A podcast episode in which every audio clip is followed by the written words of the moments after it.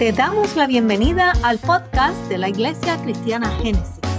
Cada semana estaremos trayendo una variedad de mensajes y reflexiones para crecer juntos en Cristo. Para que no te pierdas los mensajes, asegúrate de seguirnos. Gloria a Dios. Así que entonces hoy es un día especial porque ya ayer pasó y mañana no sabemos si tengamos la oportunidad de abrir nuestros ojos. hace unos días, mientras yo pasaba tiempo con mi papá, leí unos versículos que quiero compartir y están en el Salmo 139. Así que voy a leer del 1 al 10 y luego voy a leer del 23 al 24. Y dice, oh Señor, tú me has escudriñado y conocido. Tú conoces mi sentarme y mi levantarme. Desde lejos comprendes mis pensamientos. Tú escudriñas mi senda y mi descanso y conoces bien todos mis caminos. Aún antes de que haya palabra en mi boca, oh Señor, ya tú la conoces toda. Por detrás y por delante me has cercado y tu mano pusiste sobre mí. Tal conocimiento es demasiado maravilloso para mí. Es muy elevado, no lo puedo alcanzar. ¿A dónde me iré de tu espíritu? ¿O a dónde huiré de tu presencia? Si subo a los cielos, allí estás tú. Y si en el Seol preparo mi lecho, allí estás tú.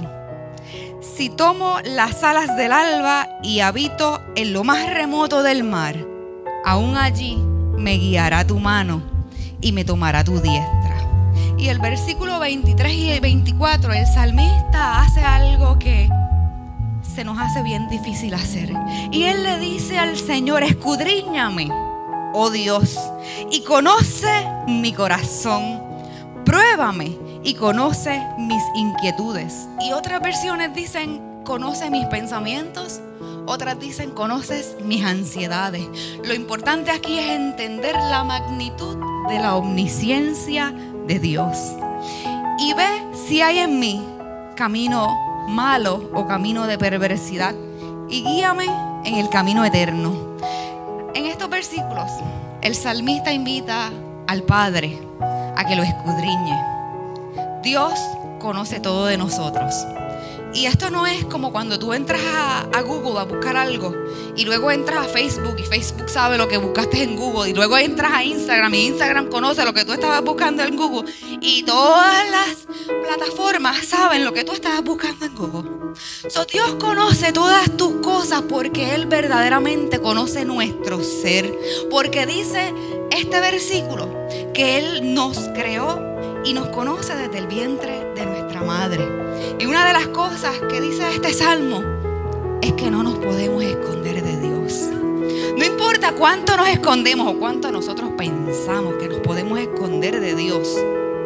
Dios conoce nuestros pensamientos y esto puede ser un poco scary porque Dios conoce lo que tú no quieres que nadie sepa. Todas las cosas que están en tus pensamientos y en tu corazón, Dios las conoce. Y a veces nosotros tratamos de ocultar estas cosas de Dios. Lo que no queremos que nadie sepa, lo que nosotros no, no queremos que nadie sepa, Él lo conoce. Y no podemos huir de Dios, el que nos creó y nos formó. Eso quiere decir que si Dios está en todas partes y Dios conoce todo y Él es omnisciente y Él es omnipresente, Dios está aquí en esta mañana. Dios está con nosotros en esta mañana. Y en esta mañana tú tienes dos opciones. Tienes la opción de seguir tratando de ocultar tu corazón de Dios, que no vas a hacer un buen trabajo.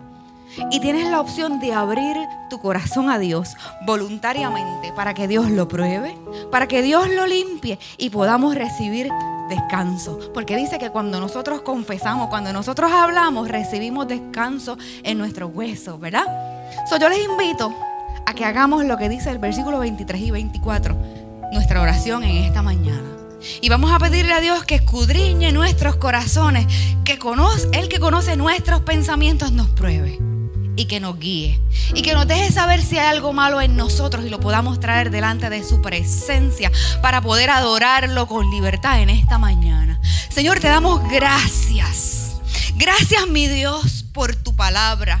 Gracias, Padre, porque aunque asusta un poco, Tú conoces todos nuestros pensamientos. No podemos correr de ti, Señor, porque tú nos conoces. Y en esta mañana venimos delante de tu presencia y te pedimos perdón si te hemos fallado. Y te pedimos perdón si hemos pensado cosas que van contrarias a tu voluntad. Y te pedimos que limpies nuestros corazones y que podamos adorarte con un corazón puro, Señor. Padre, y que tú recibas nuestra oración y que tú recibas nuestra ofrenda y sacrificio. En el nombre poderoso de Jesús. Amén. Les damos las gracias por acompañarnos y escucharnos en el día de hoy. Te exhortamos a que estés atento a nuestro próximo episodio. Si aún no lo has hecho, asegúrate de seguirnos y dejar tus comentarios.